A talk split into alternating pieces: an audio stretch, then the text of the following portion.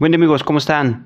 Espero se encuentren muy bien. Soy el Conta Trejo. En este video voy a hablar un poco de la iniciativa con proyecto de decreto por el que se reforman, edicionan y derogan diversas disposiciones de la ley del impuesto sobre la renta, del IVA, especial sobre producción y servicios, entre otros. Pero más que nada me voy a referir más que nada a todas aquellas personas físicas que están en el régimen de incorporación fiscal, en la cual lo correspondiente al impuesto sobre la renta ICR, el proyecto de decreto se estarían derogando algunos artículos donde se especificaba lo que es incorporación fiscal, es decir, va a desaparecer y por ello nacería el nuevo régimen de confianza.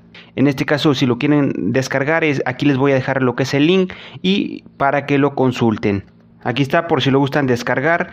Aquí vienen los artículos que corresponden actualmente al régimen de incorporación fiscal y en este caso el decreto menciona que se van a estar derogando y así se crearía el régimen simplificado de confianza. En caso de ser aprobado, el artículo 113 es prácticamente casi lo que era eh, incorporación fiscal. Dice, los contribuyentes, personas físicas que realicen únicamente actividades empresariales, profesionales u otorguen el uso o goce temporal de bienes, podrán optar por pagar el impuesto sobre la renta en los términos establecidos en esta sección, siempre que la, la totalidad de sus ingresos propios de la actividad o de las, o las actividades señaladas eh, obtenidos en, el ejercicio inmediato anterior no hayan excedido de 3.500.000 pesos.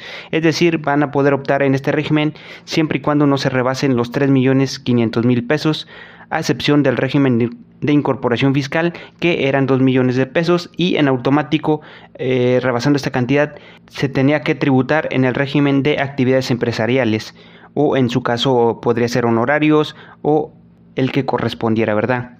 Dice aquí que todos aquellos contribuyentes que inicien actividades podrán optar por pagar el impuesto conforme a lo establecido en esta sección, siempre y cuando estimen que sus ingresos no van a rebasar dicha cantidad, ¿verdad? Los 3.500.000 pesos Aquí en este apartado, pues es prácticamente cuando en el ejercicio, este, ya sea que eh, nada más tributemos lo que corresponde a, seis meses, es sacar la proporción, ¿verdad?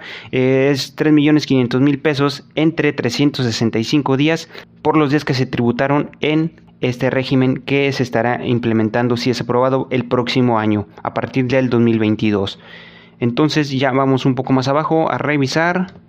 Bueno, una vez continuando le vamos a dar un poco más abajo para ir eh, revisando y explicando un poco de ello. Bueno amigos, eh, aquí en, en este párrafo dice que en caso de que los ingresos excedan de, de 3.500.000 pesos en cualquier momento del año de tributación o se incumpla con alguna de las obligaciones a que se refiere el artículo 113G, el artículo 113G aquí lo tendríamos las obligaciones siguientes, ¿verdad? Eh, que prácticamente son las obligaciones, solicitar eh, la inscripción en el, RFC, contar con lo que es la firma electrónica, contar con comprobantes digitales por internet, es decir, estar facturando eh, las ventas, todos los ingresos, ¿verdad? obtener y conservar comprobantes fiscales, pues que esto ya siempre se ha establecido, ¿verdad? Aquí mismo, expedir, entregar a sus clientes comprobantes fiscales, eso es lo que se refiere a que se incumpla alguna de las obligaciones que les mencionaba, ¿verdad? Bueno, un poco más abajo menciona eh, las fechas de presentación, será en este caso de forma mensual, a excepción de que en el régimen de incorporación fiscal se venía presentando declaración de forma bimestral, a más tardar el día 17 del mes inmediato posterior a que corresponda el pago. Y deberán de presentar declaración anual a que se refiere el artículo 113, igualmente ahorita lo estaremos revisando. Aquí vamos a un poco más abajo. Los contribuyentes determinarán los pagos mensuales considerando el total de los ingresos que reciban, sin incluir el IVA, ¿verdad? Y sin aplicar deducción alguna, considerando la siguiente tabla. Aquí es, es importante mencionar, sin aplicar deducción alguna correspondiente para ICR. Para IVA no hay, hasta el momento no he encontrado que haya algún cambio, pero si así es, aquí mismo se los estaré actualizando en otro video. Esto corresponde más que nada al impuesto sobre la renta.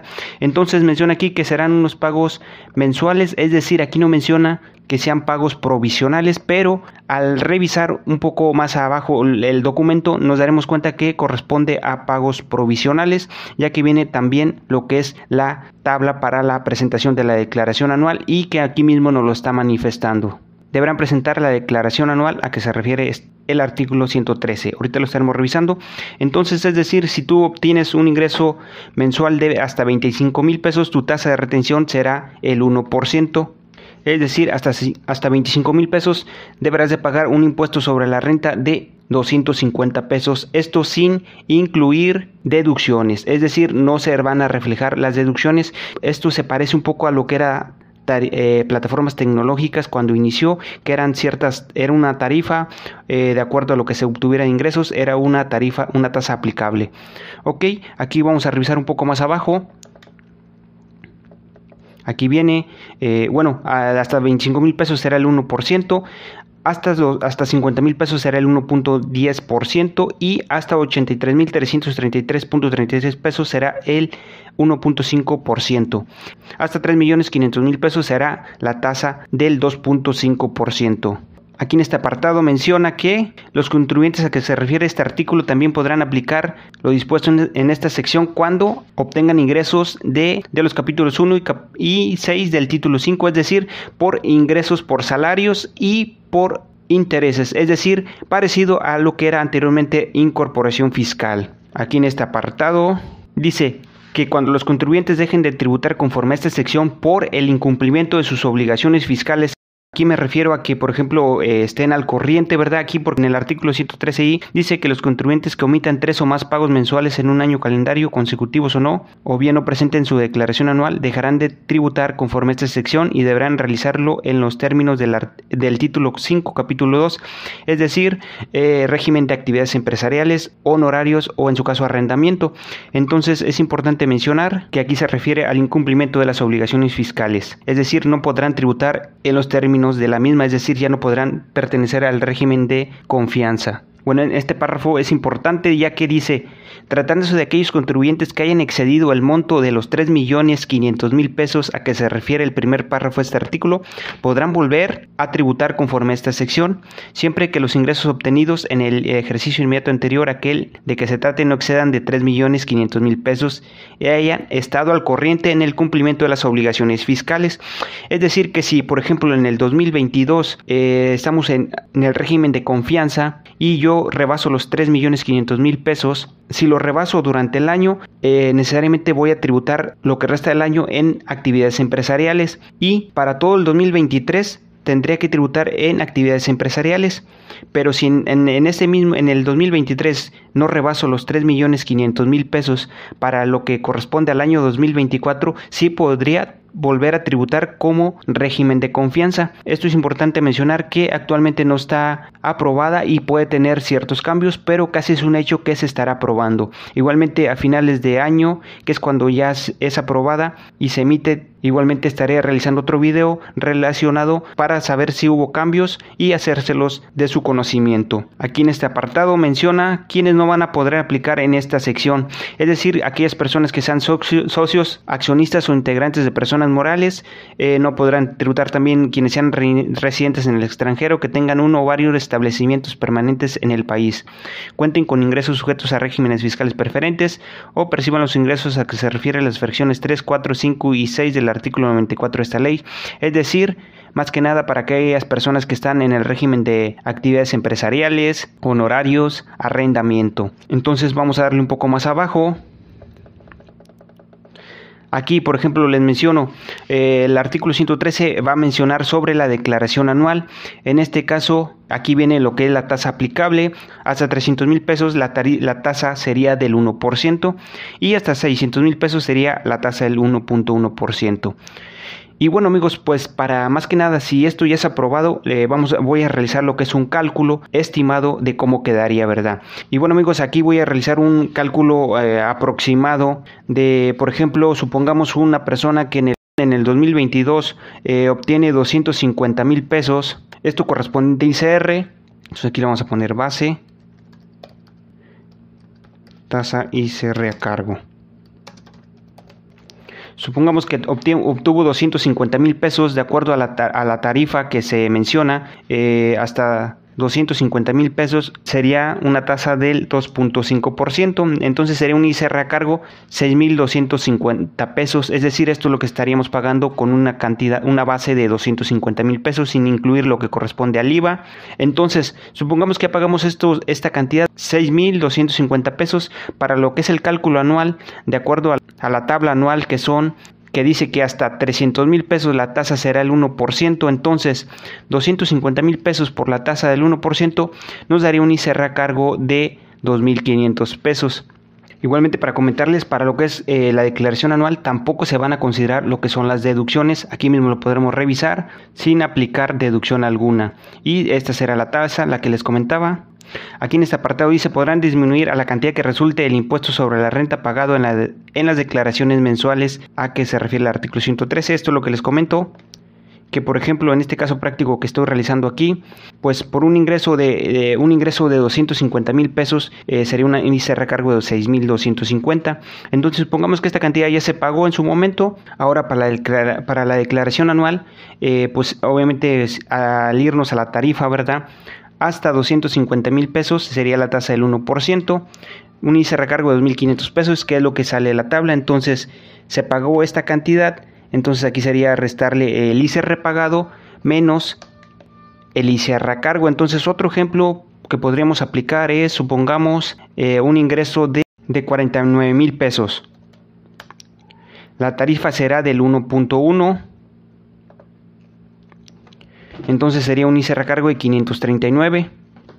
Entonces para la declaración anual, la tarifa sería hasta 49 mil pesos, pues sería el 1% también, un ICR a cargo de 490, un ICR pagado anteriormente, lo que nos sale acá, ¿verdad?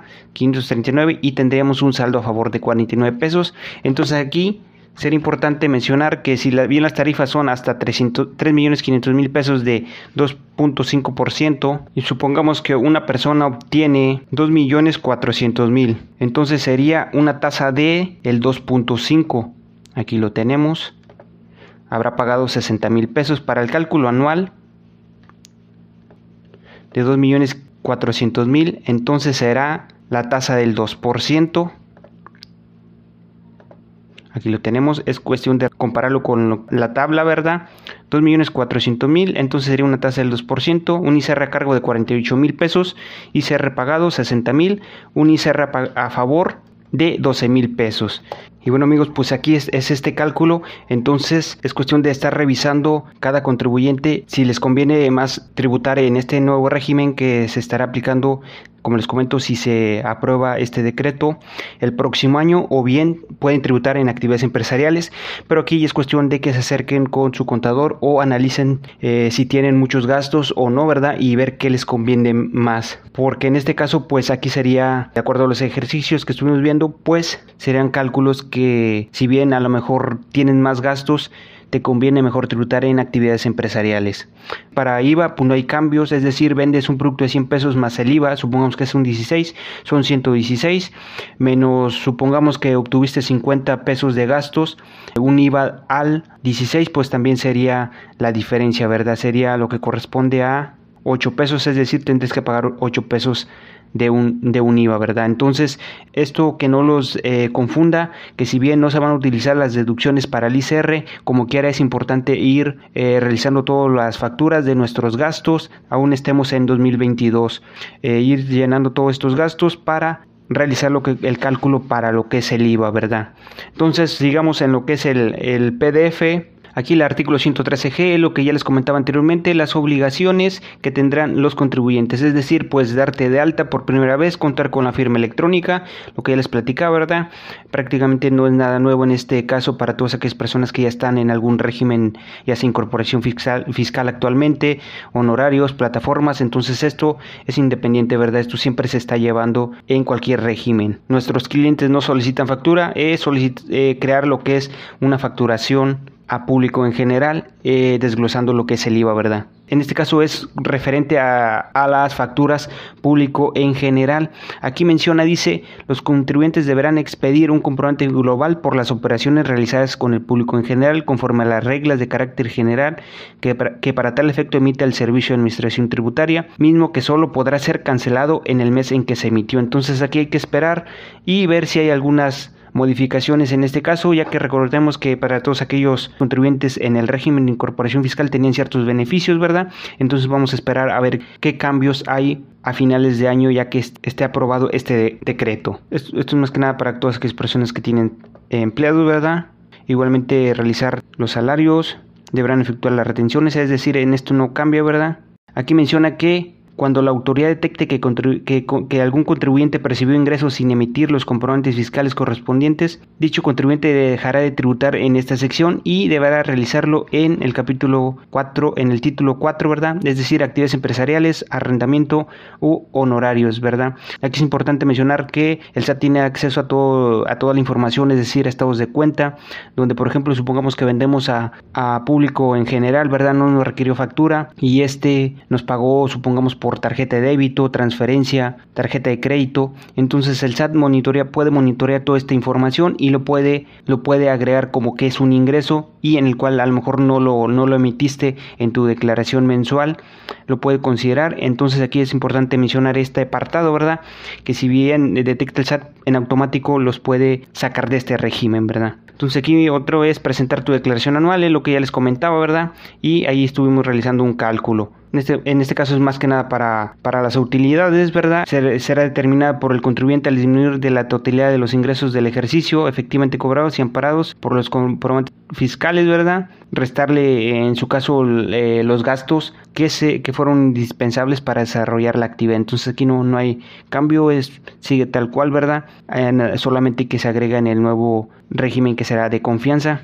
Aquí vienen las, eh, las, obligaciones que tendrán los contribuyentes, es decir, encontrarse activos en el RFC, en el caso de reanudación de actividades, en el ejercicio inmediato anterior, los ingresos amparados en componentes fiscales digitales por Internet no hayan excedido a 3.500.000 pesos encontrarse, encontrarse al corriente en el cumplimiento de sus obligaciones, es decir, en la opinión del cumplimiento. Igualmente aquí les voy a dejar el link de cómo descargar la opinión del cumplimiento por si tienen alguna duda. Y en este caso es no encontrarse en el listado de contribuyentes publicados en el por el SAT eh, en los términos del artículo 69 del Código Fiscal de la Federación. Esto es más que nada, eh, como se le menciona en, en, términos generales, como la lista negra, es decir, eh, simulas ventas, servicios que no se realizaron, es decir, que se simulan, ¿verdad?, para obtener ciertos beneficios. Y este artículo, pues lo que les comentaba, eh, los, los, contribuyentes que omitan tres o más pagos mensuales en un año, en un año calendario o bien no presenten la declaración anual, el mismo SAT los puede sacar y los manda al régimen de actividades empresariales, ¿verdad? Entonces es importante estar al, al corriente. Esto también estaba en régimen de incorporación fiscal o está actualmente, ¿verdad? Porque todavía no está derogada los artículos de la ley para lo que corresponde de incorporación fiscal. Y bueno, aquí también es importante mencionar que dice que en caso de que en un ejercicio fiscal el contribuyente no emita comprobantes fiscales y no haya presentado pago mensual, aún sea en cero o con información, así como tampoco la, declaración anual, la autoridad fiscal podrá suspenderlo del RFC. Y bueno, aquí otro, otro detalle, los contribuyentes que tributen en este régimen de confianza no podrán aplicar otros tratamientos fiscales que otorguen beneficios o estímulos. Dice, cuando los contribuyentes de este régimen realicen actividades empresariales, profesionales u otorguen el uso gozo temporal de bienes a personas morales, estas deberán retenerles como pago mensual el monto que resulte aplicar la tasa del 1.25 sobre el monto de los pagos que le efectúen, sin considerar el IVA. El impuesto retenido en los términos de este artículo será considerado como pago mensual que deben presentar las personas físicas. Entonces será como un acreditamiento. Entonces, eh, pues aquí ya es prácticamente llevar la contabilidad. Bueno amigos, prácticamente aquí es más que nada para lo que es el nuevo régimen de confianza. En los próximos días estaré subiendo nuevos videos con respecto a, algunos nuevos cambios que pudieran darse en algunos otros regímenes que se encuentren, por ejemplo, actividades empresariales, plataformas. Y bueno amigos, espero este video les sea de utilidad. Si así fue, te invito a que te suscribas al canal para recibir más contenido relacionado. Hasta la próxima.